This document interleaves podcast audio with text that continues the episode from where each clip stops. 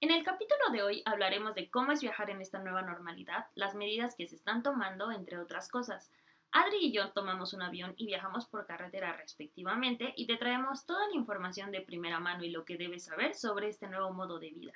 Acompáñanos para que te enteres de todos los detalles y te prepares lo mejor posible si es que planeas viajar próximamente.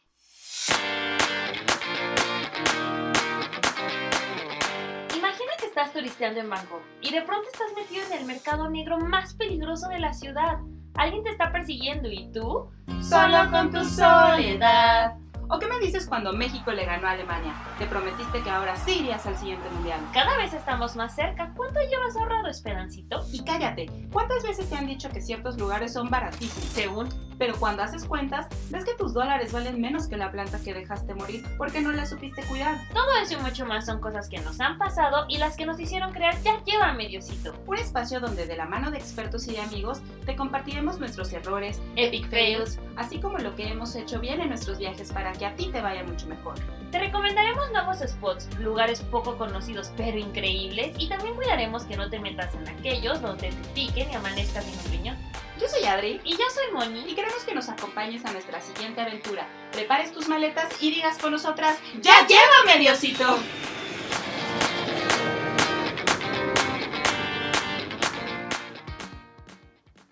Hola amigos, bienvenidos a este segundo episodio. Todos sabemos que estamos viviendo una situación sumamente difícil, no solamente en México, sino a nivel mundial. Y esta pandemia ha venido a cambiar completamente nuestras vidas. Ya muchos decimos así de, ya que se acabe el 2020, por favor, ya, ya, llévame Diosito, please. O sea, ya estamos hartos, ¿no? Ya queremos salir, pero pues la verdad es que es más difícil de lo que parece, ¿no? Eh, ¿Tú cómo has visto toda esta situación, Moni? Sí lo veo complicado. En las últimas semanas, pues ya todo se está empezando a reactivar y, lo entiendo, entiendo por qué está pasando, porque también entiendo que, el, que, bueno, ningún país, pero tampoco un país como México aguanta eh, paralizarse por completo y la economía debe de, empezar a, movilizarse.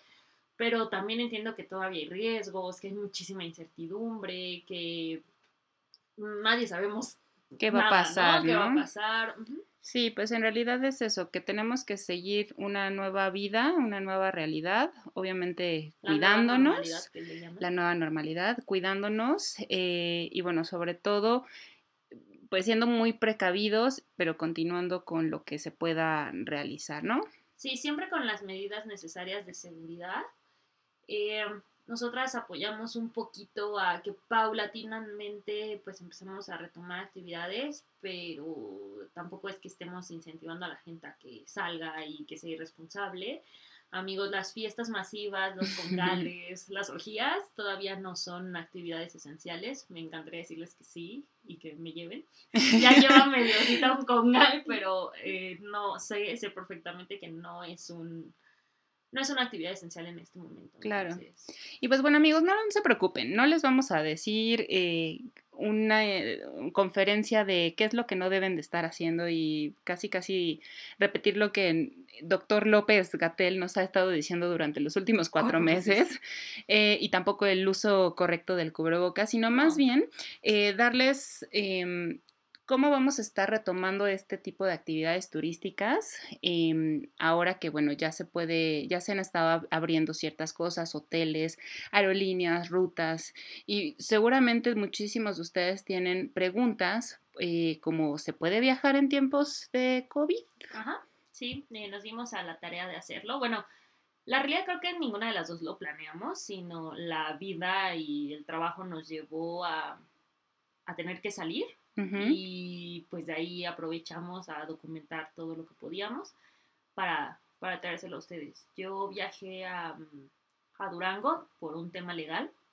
Tuve que, viajar a Durango por un tema legal. No hay vuelos directos a Durango, entonces eh, tuve que viajar a Mazatlán y de Mazatlán ya a carretera para, para Durango. Como solo iba eso, Literal me fui un sábado y regresé un domingo. O sea, literal solo fue eso. Eh, pero tenía mucho miedo. Sí, yo me acuerdo que tenías mucho miedo, o sea, que decías, es que no sé cómo voy a tomar el avión, qué no, va a pasar. Me acuerdo que un día antes a ti y a un amigo les, les mandé audio así de, ya no quiero ir, ya quiero cancelar todo, no importa que pierda lo que tenía que perder, bueno, lo que te iba a ir a firmar y eso, no, no me importa ya estar fuera, no puedo, no me puedo subir. Y ambos fue como, no manches, güey, la vida no se va a parar ahí, no te puedes quedar encerrada toda la vida. Eh, y lo logré, amigos. Aquí estoy, sana y salva, pero sí reconozco que fui con muchísimas precauciones, medidas de seguridad, un poco paranoicas si lo quieren ver así, pero Pero pues es como nos tenemos que estar acostumbrando ahora, ¿no? O sea, cuidarnos. ¿Y, ¿Y cómo es que llegaste, Moni? O sea, ¿tú llegaste tus dos, tres horas antes o cómo Sí, fue? como era nacional, como muy buena agente de viajes, bueno, no soy agente de viajes, pero trabajo en la industria, eh, como buena persona llegué. Como buena persona antes. responsable, Como dejémoslo. persona responsable llegué dos horas antes. En mi caso llegué a la Terminal 2. Siempre he tenido la sensación de que hay un poquito menos de gente en la 2 que en la 1. Siempre que he ido en la 1 me ha tocado así llenísimo. Entonces acá, pues fui a la 2, me sentí un poco más tranquila porque estaba mucho menos llena, pero así impresionantemente vacía, por así decirlo. No fui tan temprano ni tan noche, o sea, no era como para que estuviera tan vacío. De hecho, fui a las a la 1 de la tarde, mi Ok. vuelo salía a las 3. Y, mm, y llegué directo a Aeroméxico, muy vacío. eh, no, no hubo, bueno, para, por ejemplo, para hacer el check-in no lo pude hacer en línea, supongo que porque ahora sí, por las medidas, tienes que hacerlo. Y más como documentaba. em, llegué. ¿El personal cómo estaba? ¿Estaba con cubrebocas? ¿Había El como primer medidas? filtro eh, para poder pasar a la parte del check-in, eh, pues, o sea, cubrebocas y te daban gel para entrar. Entrabas y ya te iban acomodando y ya sabes los puntos para que no esté la gente pegada. Ya en los mostradores todos, todos los mostradores tienen su gelecito antibacterial fijo y el personal sí con cubrebocas, caretas y guantes. Ok. Ya una vez que ah, em, pues no sabía que no podía llevar cloro, entonces me llevé así un mini clorito, mini, no, no el litro. Llevé mi galón de Sí, cloro. cloro, No, no, llevé un mini, un mini clorito, sobre todo por la parte de las maletas, cuando las recogíamos y eso, y, y lo llevé para documentar, pero no, no me dejaron pasarlo, entonces pues lo tuve que tirar. Ok. Y mm, ya eso fue el único como inconveniente, por así decirlo. Después mm, Pasaste a filtros. pasé al filtro. Es que quiero acordarme qué fue primero, pero me parece que primero pasé al filtro de seguridad, o sea, que no traigas cosas Punzocortantes, ese tipo de ya. cosas, o sea, lo normal. Ujú. Y después, cuando ya pasas como un segundo filtro, eh, Ahí no te tomaron em, la temperatura o te dijeron si tenías síntomas o algo adicional a lo que siempre te ponen bajo el escáner. No, ahí nada, ahí lo, lo común corriente. Ok. Y ya después para pasar a estas salas de abordaje, eh, ahí sí ya me pararon y eh, como en como módulos, por así decirlo, y te dan a, a escanear con tu celular un QR para que llenes un cuestionario. Que de hecho a ver si, en, si ahorita en, en las notas eso del, del programa en Spotify o en, o en YouTube o donde sea les dejamos el link porque ustedes pueden acceder a ese cuestionario desde antes. Yo Y tú lo puedes Tú contestar. lo puedes Mm. contestar. Entonces lo tienes que contestar en ese momento en tu teléfono. eh, te da unos resultados, capturas la pantalla, pero como que nadie sabe si realmente, si. O sea, pues bien podrías mentir, ¿no? Digo, sé que está mal, pero no hay como alguna forma de, de medir que estés contestando. O sea, ¿qué tipo de preguntas te piden? O sea, has, has estado... Ajá, has estado, este, has tenido COVID, eh, has estado con alguien que haya sido sospechoso o tenga COVID, mm, hace cuánto no sales del país. eh, sí, como bueno. Ahí podrías decir no a todo. Ajá, exacto. Eh, ya que lo acabas, tienes que capturar tu pantalla y ese, ese, esa, esa pantalla la tienes que mostrar varias veces. Y ya una vez que muestro esa pantalla, ahora sí me tomaron la temperatura, me dijeron que si no traían la bolsa nada así como eh, líquidos y demás. Y le dije, pues, pero no me lo revisaron, solo como no traes líquidos, yo pues me dije el antibacterial. Ah, no, ese sí. Pero no me lo revisaron, ves que tienes que tener, eh, no puedes viajar con más de 100 mililitros. Son 100 mililitros. Y, ni checaron, o sea, Miguel ni siquiera traía como algún etiquetado o algo, ni me lo revisaron. Y ya en la sala de abordar, pues, pues igual, eh, no lo vi tan, las salas, por ejemplo, no están tan vacías. Eh, las salas de, de espera sí tienen cinta en los asientos Para que haya separar, distancia. ajá, para separar. todo el tiempo tienes que tener cubrebocas, es obligatorio, todo, todo el tiempo. Mm, y bueno, tanto ahí para, como para abordar. Y también para abordar, todo el vuelo también tienes que usar cubrebocas obligatorio. Ujú. Oye, pero antes, para el momento en el que abordas, había estado viendo que varias aerolíneas están haciendo pues protocolos justamente para abordar y que no se conglomo, clo- que se llene Ajá. demasiado la gente al momento de abordar. Entonces, ¿hubo algo diferente al cómo se aborda regularmente un avión? O sea, ¿te dijeron así de 5 en 5 o algo por el estilo? No, ¿eh? Yo viajé con Aeroméxico y realmente no. O sea, realmente fue igual como grupo 1. Pero no hubo algo más, ok. No, grupo 2, lo único distinto es que ya para abordar te tomaban ahora si alguien de la aerolínea directamente la, La temperatura. temperatura, este, tenías que mostrarle tu, tu captura de pantalla del, del formato y bueno, de tu cuestionario ya armado y eh, pues que tuvieras cubrebocas. Te decían de hecho que si no tenías cubrebocas te acercaras con alguien de ahí. ¿Y ellos mismos te lo iban No a sé, proporcionar? no sé qué pasa, nada, te decían como si no con cubrebocas. Bueno, de todos modos no te alguien". hubieran dejado entrar Pero, desde el ajá, aeropuerto, ¿no? me hacía como sentido porque según esto no, no te dejan ni pasar los filtros si no traes cubrebocas, entonces se me hacía un poco extraño, pero pues te decían eso, como yo sí lo traía, pues no me tuve que acercar con ellos. Claro. Eh, me habían dicho que los, que los aviones iban vacíos, a mí no sé si por la hora, que pues mi vuelo era a las 3, a mí no... Bueno, es que a la aerolínea no le conviene mandar un avión vacío. Ah, o pues, sea, ajá, a mí no me tocó para nada vacío. de no es rentable. No, y no, solo, no sé si solamente es que no sea rentable o que pues mi vuelo salió a las 3, entonces pues ya es una hora un poco más concurrida. Eh, hubo más gente que fue a firmar este tema allá a Durango, incluso hubo una persona que venía a Estados Unidos y ellos dicen que sí, a ellos sí les tocó el avión prácticamente Vacío. o sea que se podían cambiar de lugar y demás. Yo te puedo decir que a mí no me tocó eso. Y al regreso dices que sí te tocó un poquito más vacío. Sí, un poco más vacío de regreso, pero poco realmente. Eh, me tocó un señor súper intenso a un lado, o sea, me, me senté en mi lugar y después llegó un señor y me empezó a decir como, ¿no se supone que no debemos estar juntos? ¿No se supone que esto no podía ser? Y yo como, "Eh, No Señor, culpa. sí, no lo sé, señor, yo no decidí esto. Y yo, pues sí, pero, o sea, como que ya, ya era grande, entonces, como que también temía contestarle porque estaba muy intenso. Eh, No sabías cómo iba a reaccionar sí, de exacto, repente. como que le podía decir, pues sí, se supone, pero pues estamos aquí. O sea, como que, aparte yo, ¿qué más podía hacer? Pues, Señor, déjeme me bajo. Exacto, o sea, y, y ya, y cuando despegamos, sí se desocupó un- un- una línea adelante, entonces le dijo a, a la azafata que sí se podía mover, y la azafata le dijo que sí. Como era un vuelo directo, pues no era como que. Sobrecargo, estuviera- amiga. Ah, perdón. no sobrecargo. Eh, y ya, esa, esa fue la, la historia. Oye, bueno, bueno, ya estamos platicando del regreso, pero una vez que ya llegaste entonces a Durango, Ah, Mazatlán. a Mazatlán tomaste un auto, ¿no? Sí, pero hasta el día siguiente. De hecho, en Mazatlán me, o sea, dormí una noche, porque dicen que esa, esa carretera es un poco peligrosa. Entonces ya dormí en Mazatlán y al día siguiente en la mañana que ya ¿Y cómo viste las medidas sanitarias ya dentro del hotel? O sea, ahí qué fue el procedimiento, qué viste, si hay diferencia. Todavía está cerrado el malecón y todo eso, entonces todavía fue la época en la que muchísimas cosas estaban muy paradas todavía.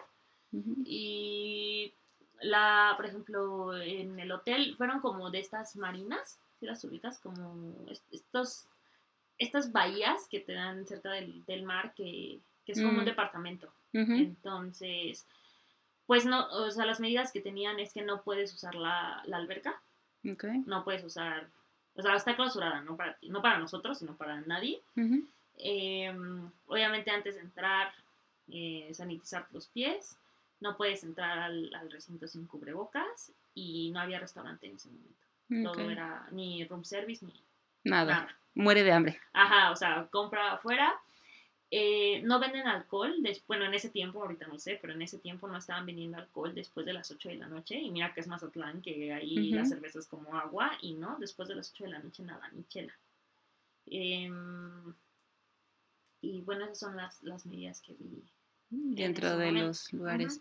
Oye, y ya después, o sea, digo, esto no fue la semana pasada, esto ya tiene un poquito más de, tiempo, pero, eh, o sea, ¿cómo, ¿cómo sentiste a la gente? ¿Cómo viste el lugar? O sea, realmente, ¿sí viste una diferencia?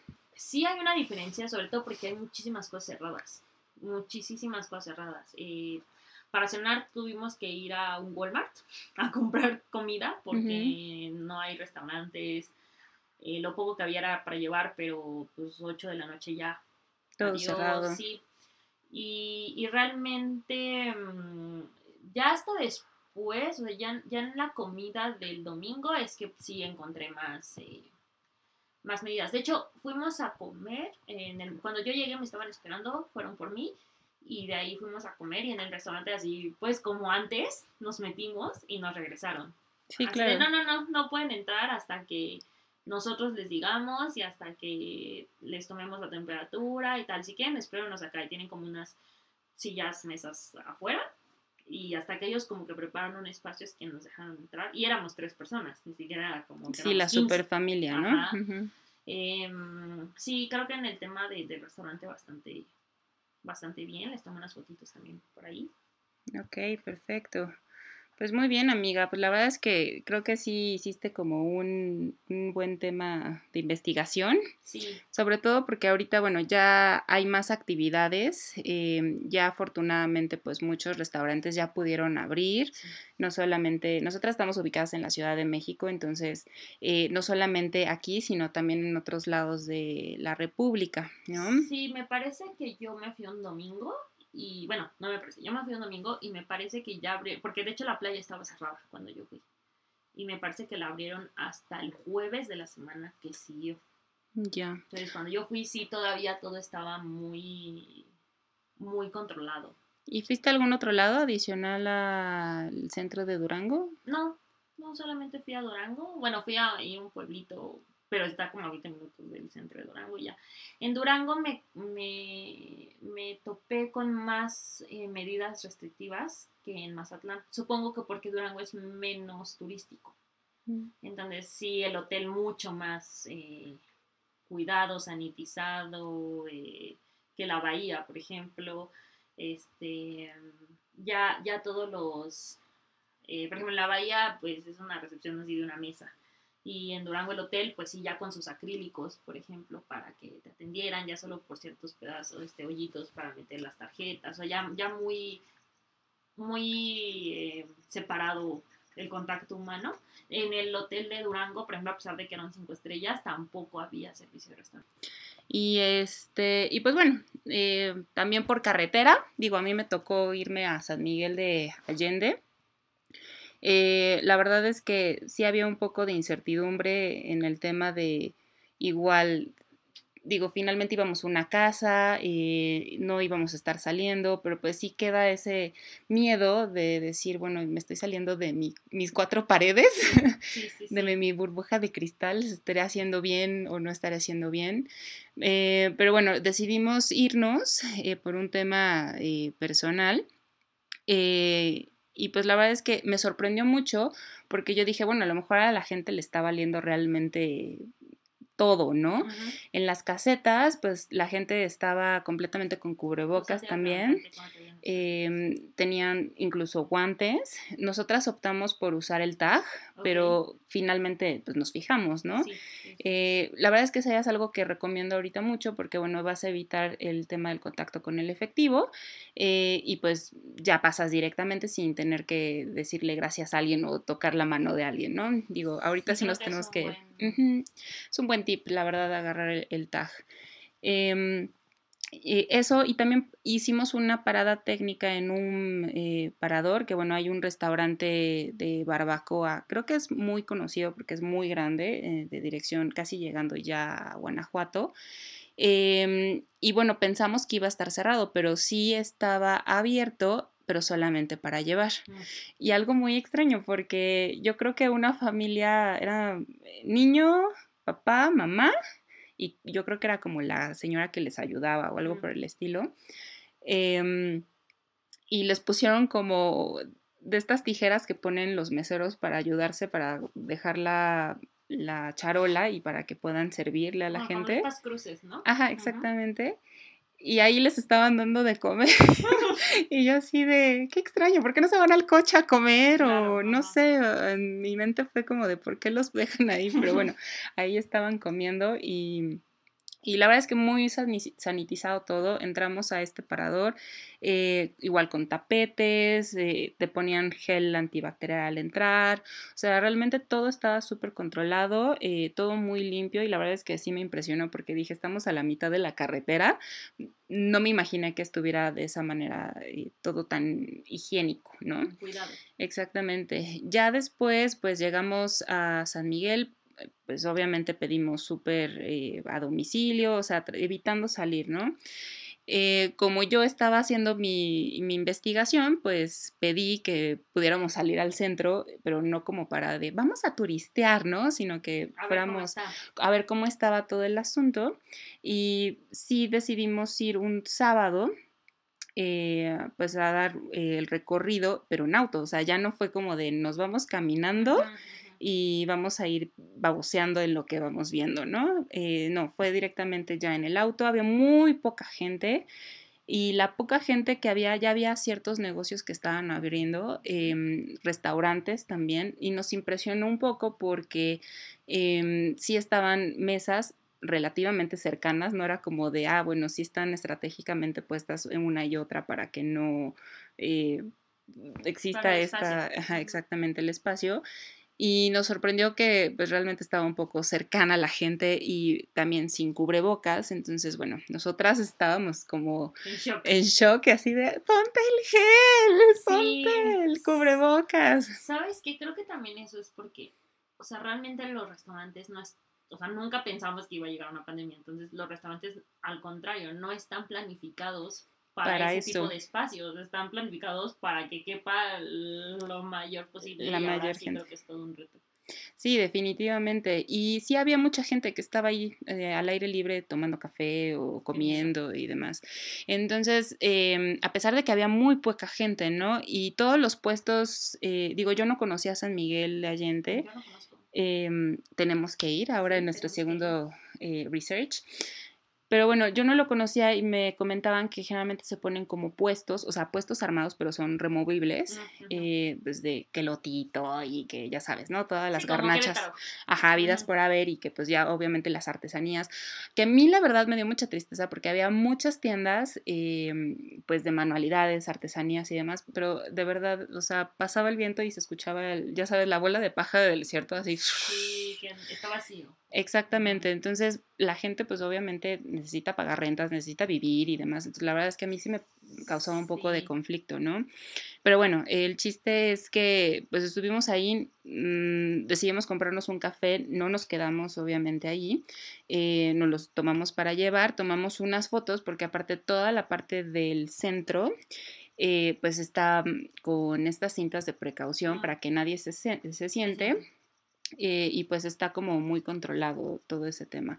Las calles también al centro y a su alrededor estaban cerradas y todos los negocios como incluso hasta una me dijeron es que hay una botica que es muy famosa que es como el cómo estaban los medicamentos anteriormente vamos si quieres para que la veas también estaba cerrada eh, los hoteles estaban cerrados entonces fue así como de ok bueno ya vámonos no hay nada que hacer no entonces tomamos literalmente fotos y nos venimos pero bueno, em, lo importante es, creo, eh, comentarles que, bueno, el turismo es algo muy, muy importante. es una em, industria de la que mucha gente vive. Ajá, realmente, eso, eso ahorita que dijiste de la gente que, que, vive de eso. Yo justo hace un par de días estaba platicando con un abogado y, y hablábamos de esto, que, que, nos golpea a todos, y le decía, mira, yo sé que cada vez que yo hablo que, que esto vino a, a darle una torre al turismo, me decía, pues es que a todos. Y le digo, a todos, y a todas las industrias, y sí, pero realmente no es porque yo trabaje en, esto tenga que ver con, realmente creo que, o sea, la industria más afectada de todas es, definitivamente el turismo. Porque no es un producto ni de primera necesidad. Y sobre todo fue la primera afectada. O sea, no, no fue como cualquier otra industria, fue la primera que la gente dijo, pues no voy a viajar, no, me voy a detener, cerraron fronteras, eh, todo se detuvo. Entonces, inmediatamente las empresas la decisión que muchas hicieron fue de, ok, corto en este momento la mitad de la nómina, porque no me puedo arriesgar a seguir perdiendo, porque no tengo ingresos y así. Muchos viajes, eh, muchos eventos se cayeron. Se cancelaron. Ajá, cancelaron, porque ni siquiera, ni siquiera es que lo, los posponían sino lo cancelaban. Realmente, eh, a veces yo sé que de pronto también decimos como, ay, esta gente irresponsable que está viajando y demás, y yo les diría, sí, pero también veamos el otro lado, que si no lo hacemos hay gente que... Que no vive de eso. No, que, que, más bien vive de eso, y, no, tiene otro medio de, de, subsistencia. Sí, realmente es, muy complicado también cuando lo vemos como de ese lado. Salirnos un poquito desde donde nosotros lo estamos viendo. Eh, al final es una derrama económica. A mí, donde se me... No, bueno, yo no he visto todos los lugares cerrados, pero donde sí se me llenó así el ojito de, de lagrimita fue cuando vi un video de la primera familia que llegó, creo que al Hard Rock de, Cancún, o bueno, a un hotel de Cancún y vi un video así viral, donde todo el personal está aplaudiendo a cuatro personas que llegaron. Es que de verdad se paralizó todo. Ajá, o sea, o sea, yo sé que a los dicen, ah, qué ridículos, pero yo les digo, híjole. Imagínate a los meseros, o sea, que viven de propinas, imagínate a toda esa gente que realmente vive porque alguien más vaya a, visitarte, ¿no? Sí, realmente sí, sí amigos, sí sean un poquito empáticos en esa parte, si pueden ayudar a alguien, si no cancelen sus viajes, eso, eso cuando pasó esta pandemia, yo se los decía a muchos amigos, no cancelen, pospónganlo, y si quieren el otro año, busquen un seguro que, les dé. Aparte, saben que ahorita va a haber muy buenas ofertas, digo, no, no es para que compren, ¿no? Y son compras de pánico, pero va a haber muy buenas ofertas y las pueden utilizar no en este año, sino en el, siguiente año. Entonces, es una muy buena manera también de apoyar eh, pues a todos los que se vivimos de este turismo. Aparte, digo, no sé si sepan, pero el turismo aporta el 8% sobre el PIB a nivel México. Entonces, la verdad es que es un porcentaje bastante, bastante grande y muy, muy importante. Y pues sobre todo, por ejemplo, Quintana Roo, que también es el estado que más eh, aportaciones tiene justamente para todo. Quintana Roo California, ¿no? Sí, exactamente. Entonces, pues la verdad es que toda, todo Cancún, por ejemplo, vive del turismo, entonces ahorita está realmente paralizado completamente. Entonces, pues sí es bien importante que si lo podemos hacer, pues hagámoslo, pero responsablemente. Sí, siempre, siempre responsable. Lo que les decimos de, por ejemplo, cachar ofertas ahorita y viajar después es una muy buena opción. Es un beneficio para ambas, para ambas partes. Eh, ustedes pueden encontrar un muy buen precio para el siguiente año y, y así también apoyan a esta industria que que yo creo, insisto, Está que muy afectada. La, más, afectada. Y, y, bueno, también viajar ahorita nacional, porque por ejemplo, ya, ya muchos países pueden regresar a viajar a Europa, pero México no es uno de ellos. Sí, de hecho les voy a dejar un link em, de IATA. IATA es una asociación internacional de transporte aeroportuario a nivel internacional eh, y ahí va a venir, por ejemplo, eh, los requisitos que te están solicitando de una nacionalidad para ir a otro país.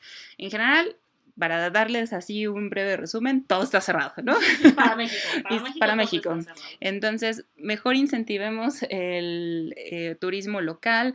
Ahora sí, de verdad, vámonos que a Acapulco, vámonos que a Tepoztlán o algo por el estilo. Además, también ya le dije a Adri que, o sea, me voy a poner a buscar ofertas para compartírselas y que sí, sí les comenta también.